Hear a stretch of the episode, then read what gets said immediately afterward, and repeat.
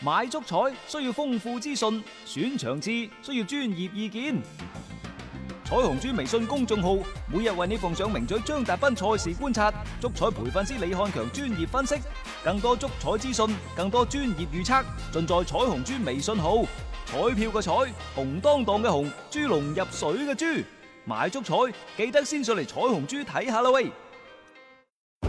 足球場，英雄地，幾多難忘時刻， Breathtakingly brilliant.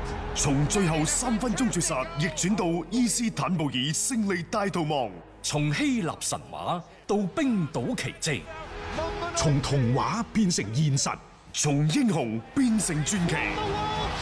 最偉大嘅球員，最不可思議嘅入球， Extraordinary entertainment. 勝敗之間只有一線，神奇之處，魅力所在，只可意會，更可言傳。足球新勢力。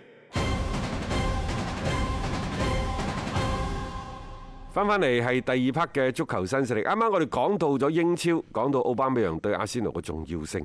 好啦，咁啊，其實琴晚仲有另一場嘅賽事呢，就係曼城，佢哋輕鬆咁四比零擊敗咗屈福特。屈福特啊，連埋琴日嗰場賽事，最近十三場全部輸晒。 啊，對曼城啊，對曼城啊，真係俾人見一次打一次。要炒到都好金啊！你睇今年兩回合計埋輸十二隻，即係呢啲呢啲完全就即係以後冇咩事都唔好再見啦，見到都暈路走嘅嗰種嚟嘅。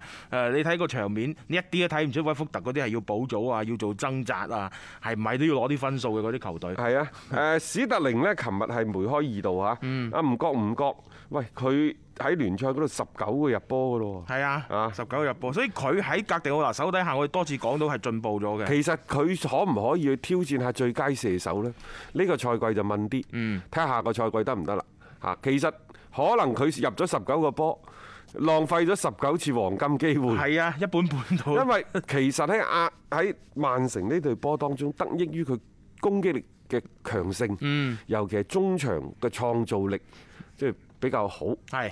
佢應該有機會係入到更加多個波，而唔係話咩華迪啊嗰班。冇錯，係即係去角逐呢個最佳因射手。啊因為你受嘅供應實在仲太有多啊，而啦。家仲有一個恩斯啊，前利物浦嘅係係係，啊舊將修咸頓嗰個嘛。嚇，喂史特靈都算 係前利物浦舊將啊，嚇。佢係咁就。咁喂，即係話其實利物浦陣中並 冇並冇話即係缺乏啲好高質素嘅射手 喎。啊關鍵就係一方面你留唔留得住人，啊恩斯嘅情況係比較特別啲，因為佢當初係受傷。係啊，受傷佢做佢做後生，即係十八九歲嗰陣時，一度被視之為呢就係英超嘅嗯誒利物浦嘅希望等等。即係呢個人呢個底好啊，嗯啊即係你只要放得放得佢入大海呢，佢一定會化身為龍嘅呢個恩師嘅情況。嗯史特靈係真係越嚟越進步，但係如果佢唔係呢個快樂男孩嘅所謂嘅特殊嘅屬性呢，佢其實單賽季甚至乎即係沙沙個波等等，我係覺有得可能佢嘅應該要做到咁樣樣嘅水準先，因為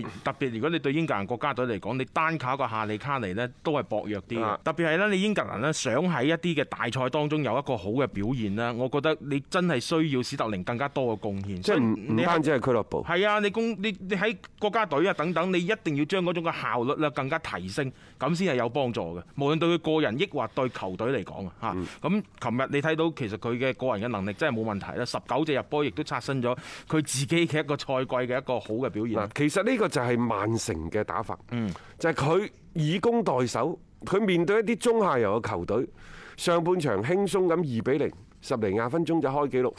打到對方係折服，根本上連反啊做反嘅心都冇嘅。嗰種絕望感啊，我覺得睇到成個賽季咁多隊波，即係冇邊一隊做到曼城咁樣樣。啊但係曼城呢，就偶然間可能贏四五場佢斷一場，贏四五場佢斷一場。今年咁嘅情況尤甚，即係如果我作為中下游又或者係搬嚟啊石飛聯嗰班波，只要我啲精氣神係足夠嘅，球員嘅狀態係 fit 嘅，我頂得住你半場。係又或者半場有啲咩死球，我執你一兩隻嘅。以前水晶宮啊，嗰啲長期都做呢啲嘢呢，係咪？你曼城又耐人哋唔何嘅喎。係啊，即係個場面一旦佢哋突然間被動呢，大家發唔發覺其實曼城冇咩太多嘅方法？所以即係你冇睇佢又四比零，又五比零大炒呢個大炒嗰個，實際上曼城嗰條後防線。係你真係要到補強嘅時候，最新嘅消息即係意大利嗰個著名嘅轉會記者啊，迪馬治奧啊迪馬照佢就講呢，話準備要買高列巴黎，係啊，而家因為誒越傾越入㗎啊啦，因為就話對高列巴黎仍然非常之感興趣。嗯，啊，拿波利而家呢已經話七千五就得啦，嗯曼城就六千五，六千五。差一千萬歐元。啊 嗯，！我感覺一個二十九歲嘅中後衞嚇， 你買一個嚟又係用嗰三兩年貨仔。嗱呢個人呢，第一身體好強壯，啊，正面嘅對抗能力好強，仲有一樣嘢就係佢嘅防守面積都大。係即係係適合格調拿嗰個所謂三中衞嗰種嘅模式嘅，再加上佢個回追嘅速度啊、爆發力等等各方面都唔錯，即係一句講晒，就算佢係對麥巴比嗰啲，佢都輸唔晒㗎，嗰啲速度啊，一句講晒係好好嘢嚟嘅呢個。呢個係好波嗱，嘅。啊嗯但係呢，唯一不確定性喺邊度呢？就係佢玻璃人屬性。你話佢廿九歲，我覺得都唔大，嗯因為廿九歲嘅後衞打翻個三四年係打到嘅，嗯係咪？唯一玻璃人個屬性就係你唔知佢幾時啪一聲就上到，尤其係曼城嘅中後衞嗰個黑 洞。 即係好好似玻璃人又加埋入一個玻璃嘅位置上面， 即係好脆弱咯。即係感覺上面唔一定捱得太耐，因為而家曼城呢，最頭痕就係冇一個真係好穩定並且呢就可以即係喺成個嘅後防線統領全局嘅後衞嘅球員。你如果又嚟一個又係玻璃人屬性嘅話，你再好打其實都係即係白費用功㗎咋。呢個就係曼城佢一直以嚟，我覺得佢好似走唔出嘅一個怪圈咯。即係就算佢之前贏波贏到開晒項攞冠軍攞到手軟，但係嗰個環節似乎係冇改變到嘅。咁係咪格迪奧拿本身嘅嗰種踢法嘅體系所造成嘅一種嘅弱點呢？呢樣嘢不得而知。睇睇佢哋喺夏天如果真係補強嘅話呢，嗯所所帶翻出嚟嘅嗰個效果會會係點樣樣？其實嚟緊你仲有皇馬對佢哋嘅一個考驗喺歐冠嗰邊，嗯所以曼城其實大家唔好覺得佢哋真係咁好打得咁緊要咯。嗯聽足球新勢力，晚晚有飯食。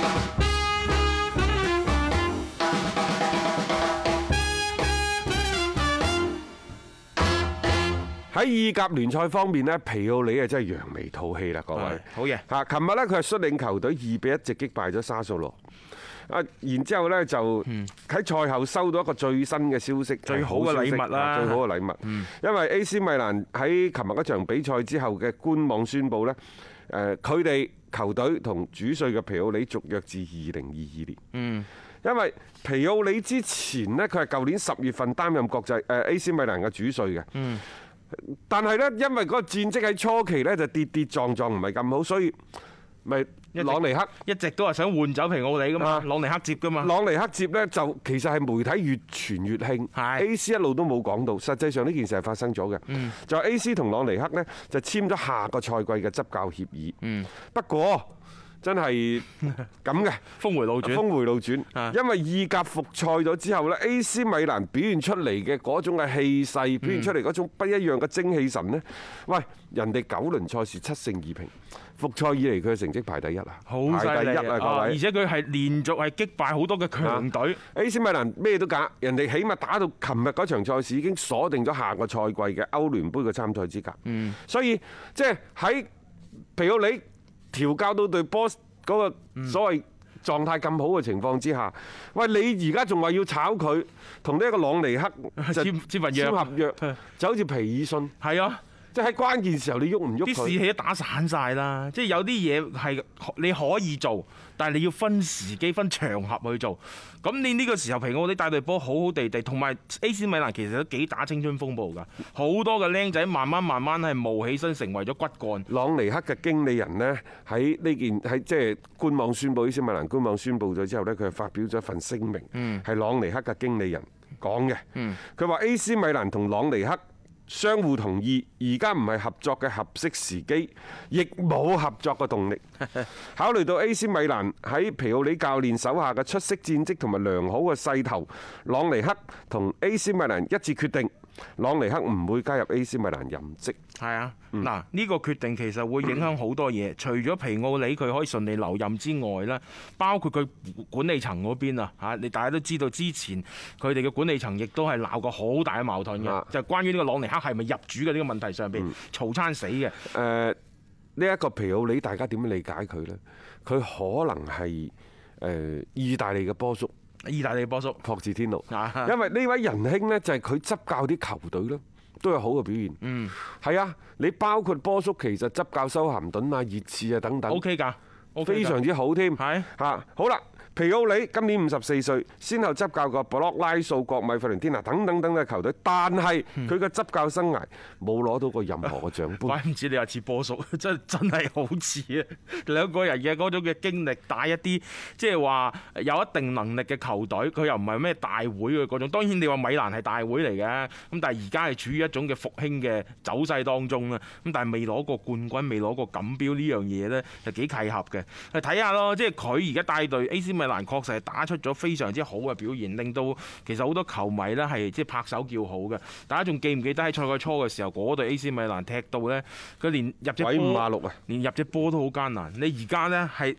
撳都撳唔住佢哋， 呢個係一個幾翻天覆地嘅一個變化咯。如果可以 keep 到落去嘅話呢，可能作為一股新興嘅力量，AC 米蘭重新走入大家視線當中，咁樣嘅意甲呢，就似乎又翻到好似以前咁樣百花齊放嘅境地，咁啊好睇好多啊！